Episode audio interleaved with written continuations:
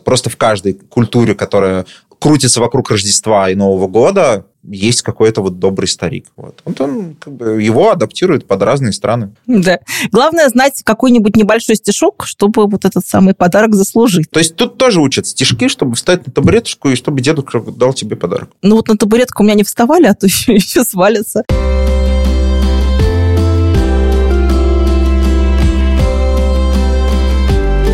Чао! Это новый подкаст Код про современные латышские коды.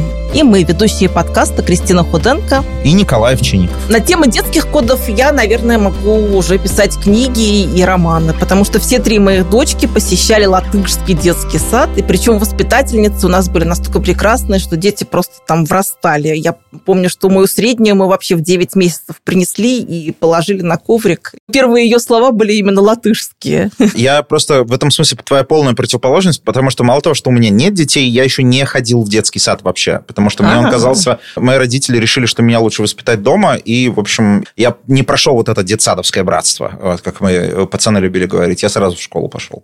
У нас был сад, где были и латышские, и русские группы, но по настоянию моей мамы, я тогда, может быть, еще до конца не понимала, что это, как это хорошо, мы отдали в латышскую группу, причем раньше брали в латышские группы там по одному-два ребенка, потому что русские дети, они такие более бурные, и они зачастую начинают всех обучать обучать русскому языку. Дети? Да.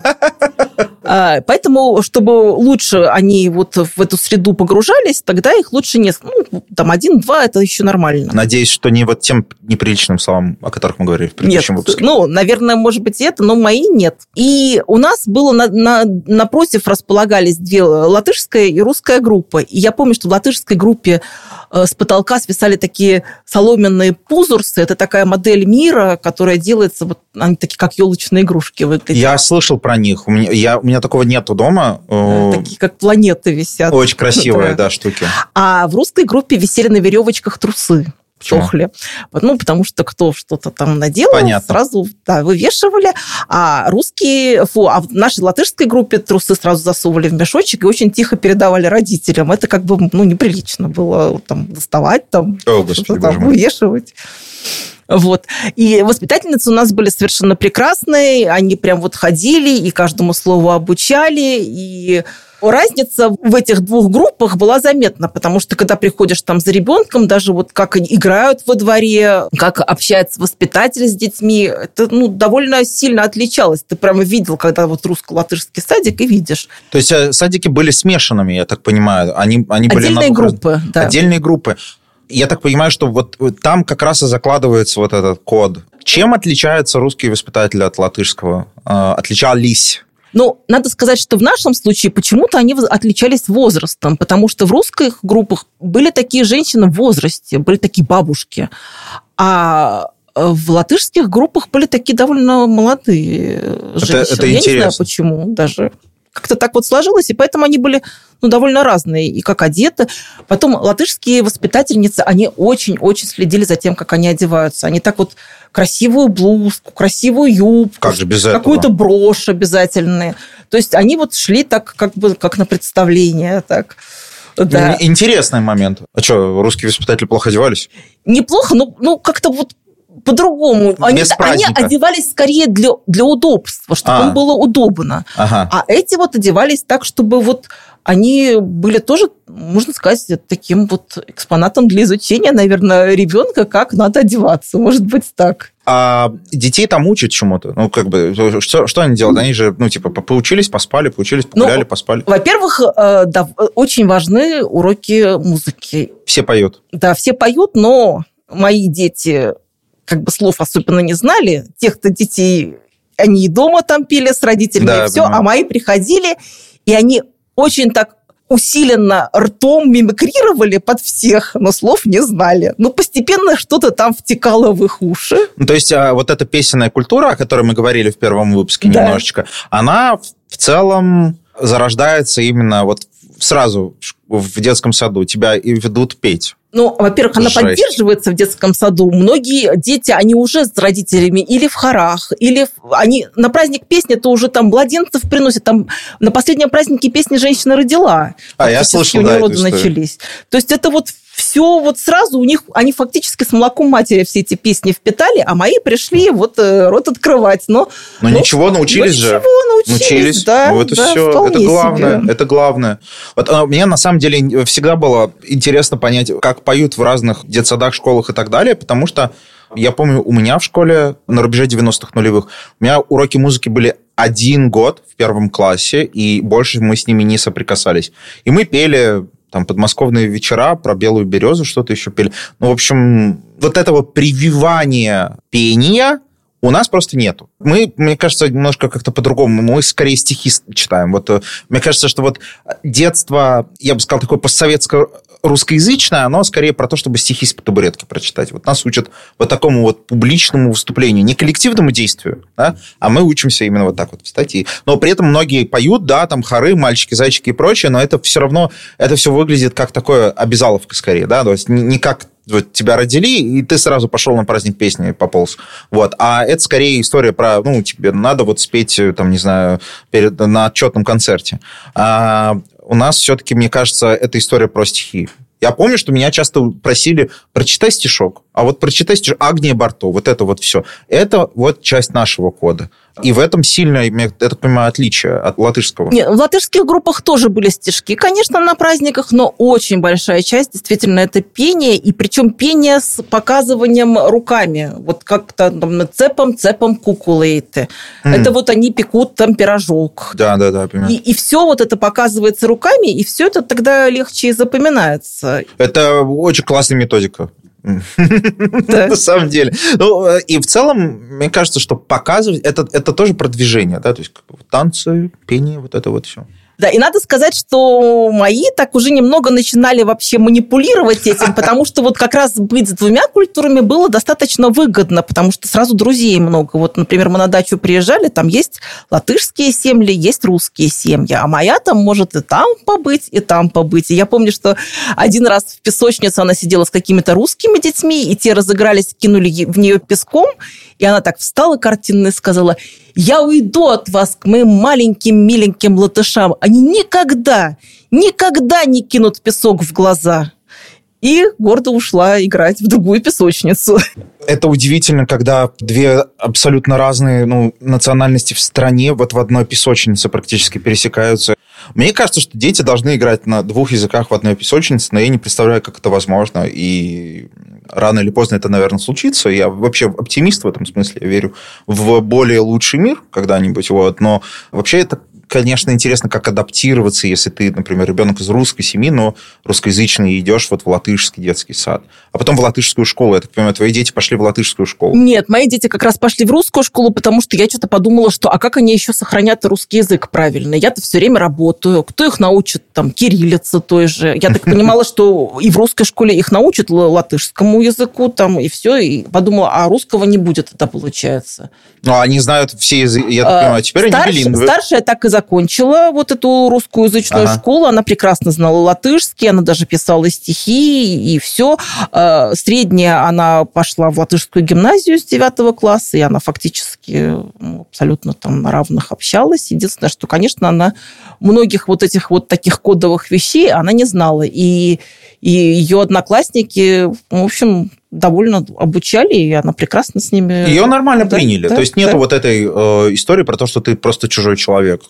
Классно. А что младше? младшая? А младшая пока тоже еще в русскоязычном, немножко у нее там проблемы с языком, но посмотрим, как будет. Ну, старается она, ну... Ну, вырастут, выросли билингвы. Это, на самом деле, тоже круто, потому что в России ты вряд ли можешь такое себе устроить. Здесь только ты не в национальной республике, где очень много внимания уделяется э, своему языку, там, вроде Татарстана или Чечни, да, где прям учат национальный язык. А вот э, обычно у тебя есть русский, и на этом все. Иногда ты учишь английский, иногда ты попадаешь, молодец, такой в языковую школу. Вот.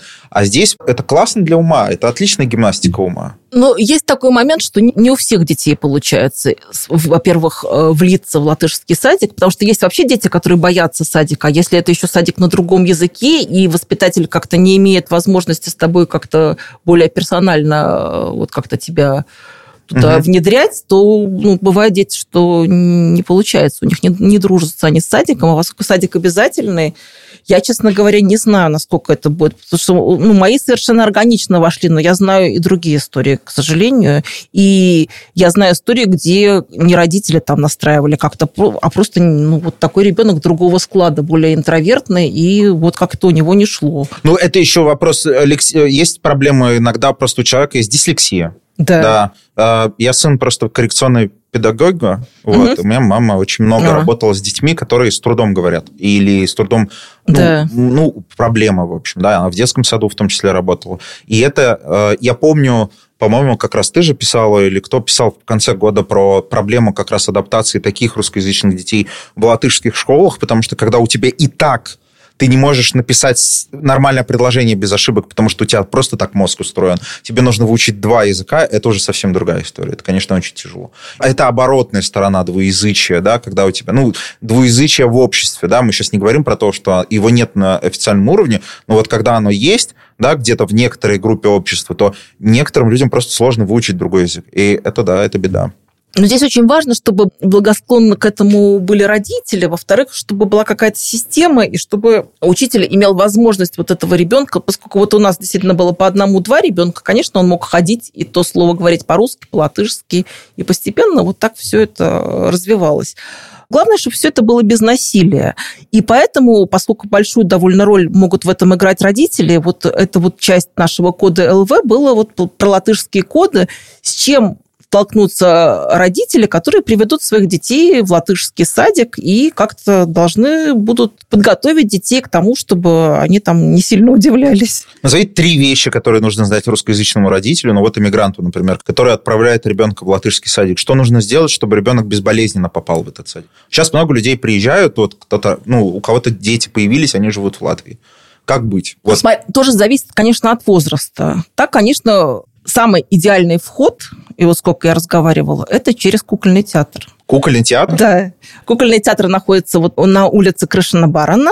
Он прямо напротив музея, кстати, Крышина Барана он находится. Угу. И это старейший театр 44 -го года. Причем он начинался, кстати, в России, потому что как раз тогда собралась труппа, которая выступала перед латышами, и потом эта же труппа переехала.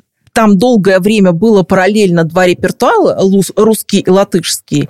Э, с этого года русский репертуар весь закрыт. И теперь только латышский, да. Только латышский, но там очень хороший директор молодой, который настроен, чтобы интегрировать детей. Он заказывает вот у режиссеров постановки, во-первых, которых минимум слов, в которых очень многое проделывается, проговаривается и так далее.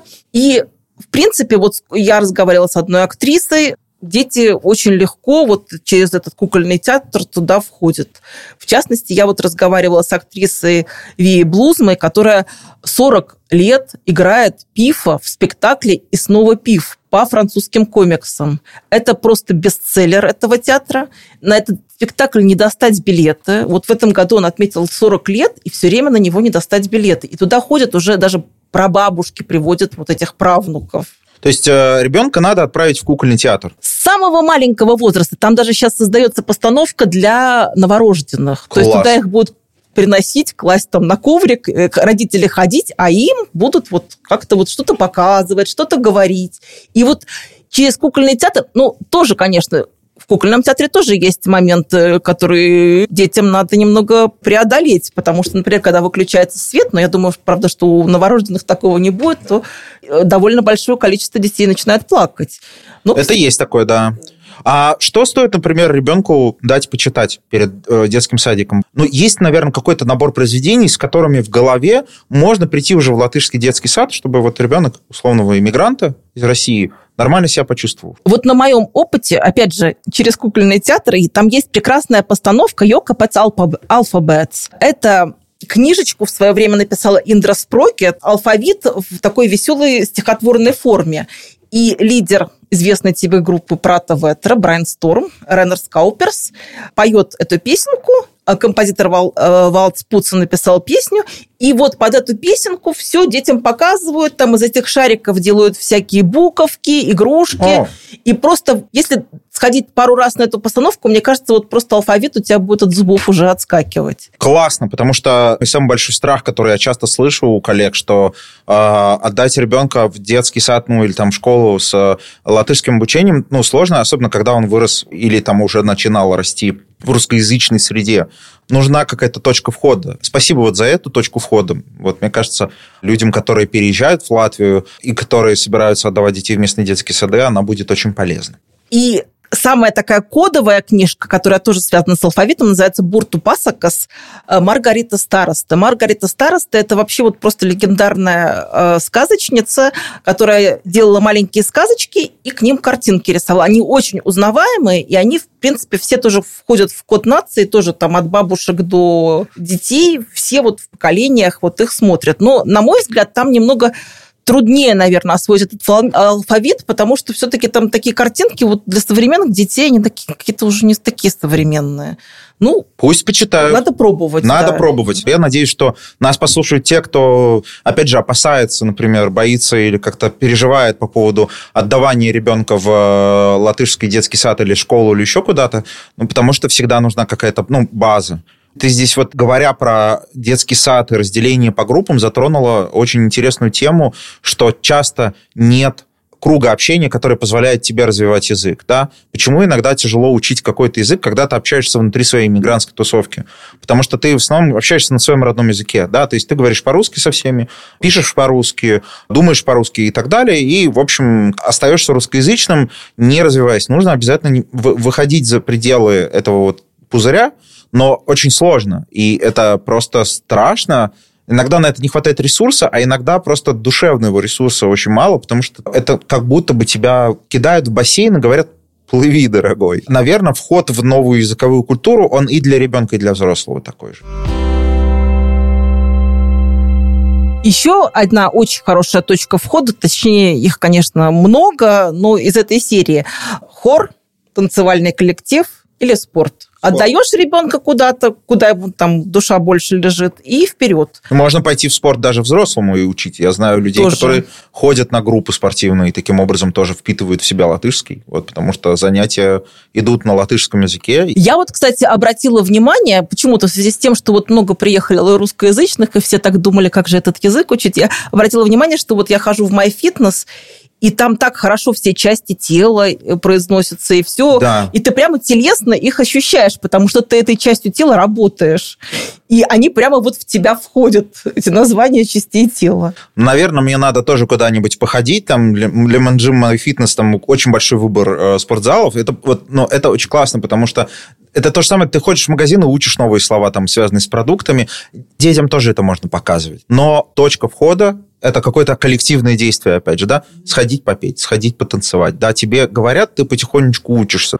Есть еще третья книжка про алфавит, о которой мне сказала профессор Резагенской академии технологий Санта Мартина, у которой сама семья такая билингвальная, она сама латышка, муж у нее немец, и она рекомендует такую азбуку с карманчиками, где вложены буквы, и из них составлять вот слова. Она тоже считает, что это очень хорошо, потому что работа идет руками. При этом она рассказала очень забавную историю, что ее дочка в свое время, вот она освоила эту латышскую азбуку, там все уже хорошо знала, и тут в какой-то момент они у нее спросили, а что что ты хочешь на день рождения? Она сказала, я хочу или кролик, или русскую азбуку. Родители были в легком шоке. Оказалось, что она где-то там посмотрела какие-то какие очень интересные мультики, и она хотела понимать, что в этих мультиках. И вот купили, они поехали в город, они тогда в Резок нажили еще, поехали в Ригу, купили ей эту азбуку, и за три часа поездки обратно до дома она освоила азбуку настолько, что она из этих кармашков вытащила буквы и сложила свое имя. Три книги одна из которых стихотворение «Кукольный театр», просто как, как таковой, и коллективное действие, танцы. Это пять способов как не только впустить ребенка в Латвию, но и как впустить Латвию в ребенка, можно сказать. Стоп, и еще одно, то там подскочило. Да. мультики, как же она зарядилась? Почему она захотела эту азбуку-то выучить?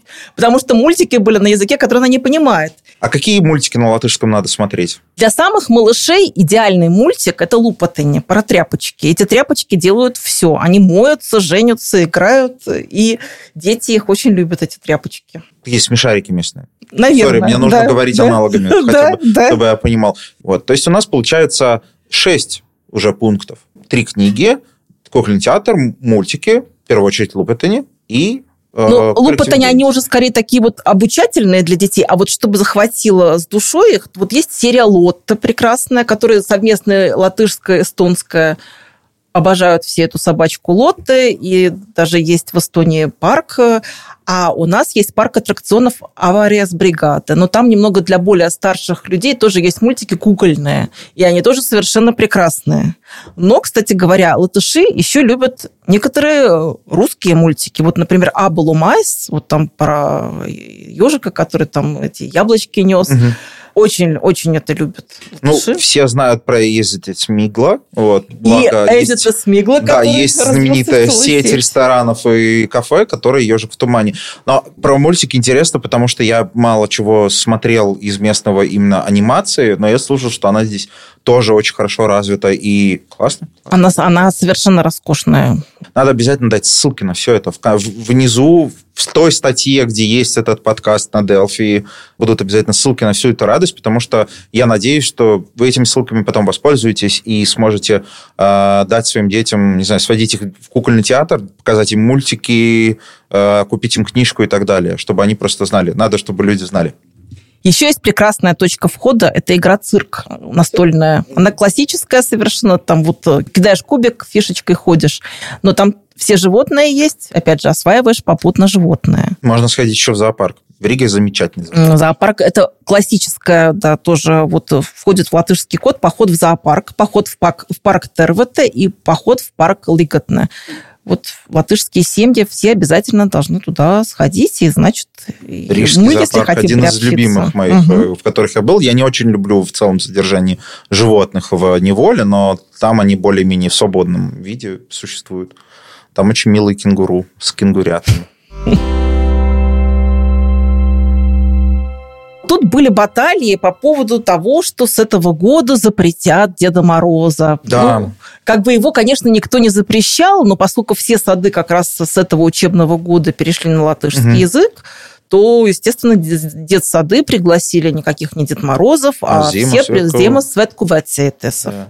И вот в чем их разница, и родители подняли шум, а потом вот после праздника как-то уже я прочитал статью как раз твою про угу. мужчин, которые играют один Зима Светку Ветцитис, другой Дед Мороз, и у них, безусловно, есть разница, и можно заметить, там одного Снегурочка есть, другого нет, но в целом, мне кажется, что детям не важно, им главное, чтобы просто пришел красивый, нарядно одетый дядя с бородой, а остальное, ну, это вообще тоже, опять же, вопрос, да? Это просто адаптация из разных культур. Есть Зимосвет Квецитис, это же тоже не Санта-Клаус, по факту, да? У него нету вот этого короткой шубы, оленей, вот это вот все. Это тоже особенный дедушка.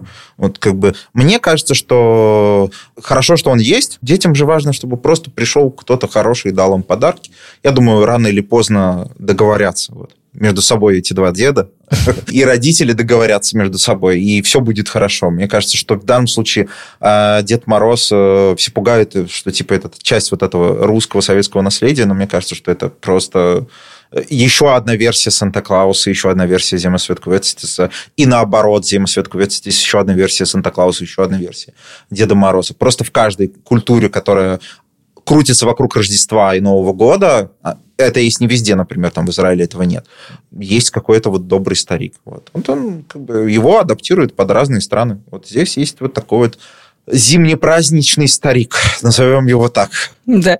Главное знать какой-нибудь небольшой стишок, чтобы вот этот самый подарок заслужить. То есть тут тоже учат стишки, чтобы встать на табуреточку и чтобы дедушка дал тебе подарок. Ну вот на табуретку у меня не вставали, а то еще, еще свалится. Стишок мы выучили. Есть очень один простой стишок Давай. совершенно. Зема светку вецитис, додман венус вецити, лаес редзу гайсменя, курир того. А, касер того масеня. Э, то есть дорогой дедушка. Что в твоем мешке? Дай мне одну свечечку, чтобы я видела на свете, что в твоем мешке, да. Видишь, как я ты практически уже да, все, да, да, ура. Я сдал экзамен.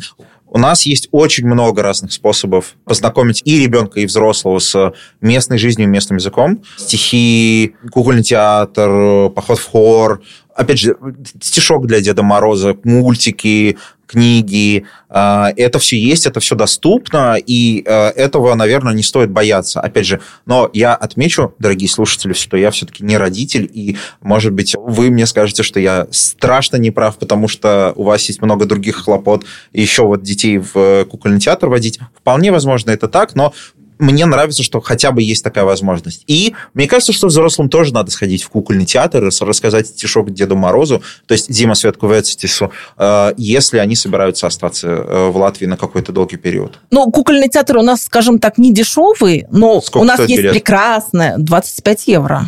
Ага. На семью так уже. А, ну на семью, да. Но у нас есть чудесная библиотека, в которой детский зал находится с видом на Даугаву, и там есть прекрасные совершенно книги и чудесный детский зал. Я сама там сидела, даже работала. Пока мои дети копошились, и им давали там какие-то раскраски, и вот эта же библиотекарша общалась по-латышски. Мне нравится национальная библиотека, она прям это вот библиотека, которая работает как библиотека мечты. Я был там, и это, конечно, чудо. Не видел детского зала. Интересно то, что ты рассказываешь. Надеюсь, что я хотя бы одним глазком посмотрю, как это выглядит. И это вообще раз. совершенно бесплатно, красиво и удобно. Да, да. библиотеки, угу. это в целом, люди, ходите в библиотеки, они не стоят вам ни копейки, а радости принесут много. Там иногда, кстати, можно работать с компьютером. И еще вот тем, кто хочет подсластить своим детям жизнь, мы можем порекомендовать блюда, которые тоже входят в латышский код, и они непременно должны понравиться детям детям. Мои, например, любят вот все эти блюда. Это ягодный мусс дебесманна, то есть небесная каша, это такая манна. Э, жагарине, это хворост. Творожные пончики без пена, пончики так и называются. И сладкая колбаса из печенья. О, здесь тоже есть сладкая колбаса из печенья. Я помню, когда в детстве это была такая мечта, типа, поесть ее. Ну, денег мало было, 90-е. И здесь мне вообще нравится Латвия и Литва. Это страны, в которых ты находишься в инсулиновой коме как будто бы, потому что здесь вечные сладости, выпечка на каком-то безумно классном уровне. Все мечты детства исполняются сразу. Вот я прям кайфую с этого. Надо следить за собой, а тут еще вот, вот, вот, вот это вот все есть. Ух, вот. Еще два важных момента тоже из латышского кода. Один – это вот государственные праздники. Например, сплести с ребенком венок из трав на лига – это вот просто обязательно. И это красиво, и это потом угу. фотографируешься. Также в государственные праздники это возложение цветов и свечей к памятнику свободы на набережной. Э, прикалывают ленточку в цветах флага Латвии или к одежде, или к коляске малыша. И постепенно сейчас еще вживается вот в латышских семьях, я думаю, хорошая традиция, которую могут вполне заимствовать и русские семьи, праздник белой скатерти. 4 мая накрыть стол белой скатертью и собрать э, всю семью вокруг стола. Это просто семейный праздник. То есть он... Ну, 4 мая – это же день восстановления независимости месте. Да, знаешь, да. это молодец. Да, это же выходной. То есть получается, что это параллельно не только государственный праздник, но еще праздник для соединения семьи. Да, тоже Очень сборка круто. семьи, да. И еще одна вот меня вот эта вот тема особенно как-то пленяет, что у латышей есть особое понятие, вот как есть загробный мир, о котором мы с тобой да. в прошлый раз говорили, так есть и сонный мир. Он называется чучумуижа. Потому что ребенок, если ему сказать «иди спать», он ответит, скорее всего, «нет».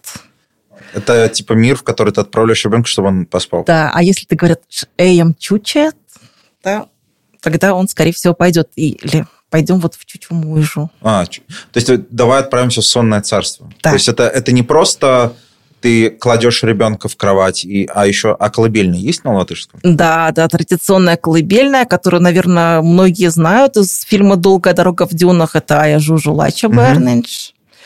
Вот его, конечно, все латыши знают, и мамы поют обязательно. Я думаю, что и русским мамам тоже. Я, я например, пела своим все подряд. Я первое у меня вообще не засыпала, поэтому я и исполняла вообще весь репертуар, который сидел в моей голове, всех фильмов, из всего. И к утру, наконец-то, мы засыпали хором. Давайте пожелаем всем родителям э, легкого вхождения детей в новую жизнь и знакомство с культурой, чтобы у них все получалось. Мне кажется, что очень много полезной инфы, и я повторюсь, много для взрослых в том числе. Я считаю, что если ты переехал, то детские книжки тебе тоже не должны мешать. У меня вот коллега мой, Илья Клишин, издатель «Волны» в Литве, он вместе с детьми читает книжки на литовском, чтобы познакомиться с местной культурой.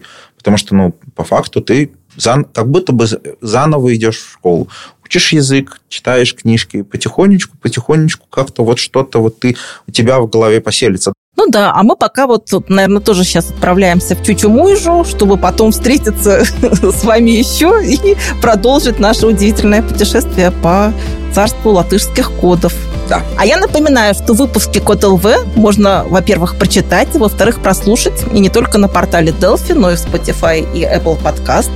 А над подкастом работали звукооператор Эмил Сестлис, режиссер монтажа и автор джингла Ильдар Фаттахов, оформитель Марис Риттенш, и мы, ведущие подкаста Код ЛВ, Кристина Худенко и...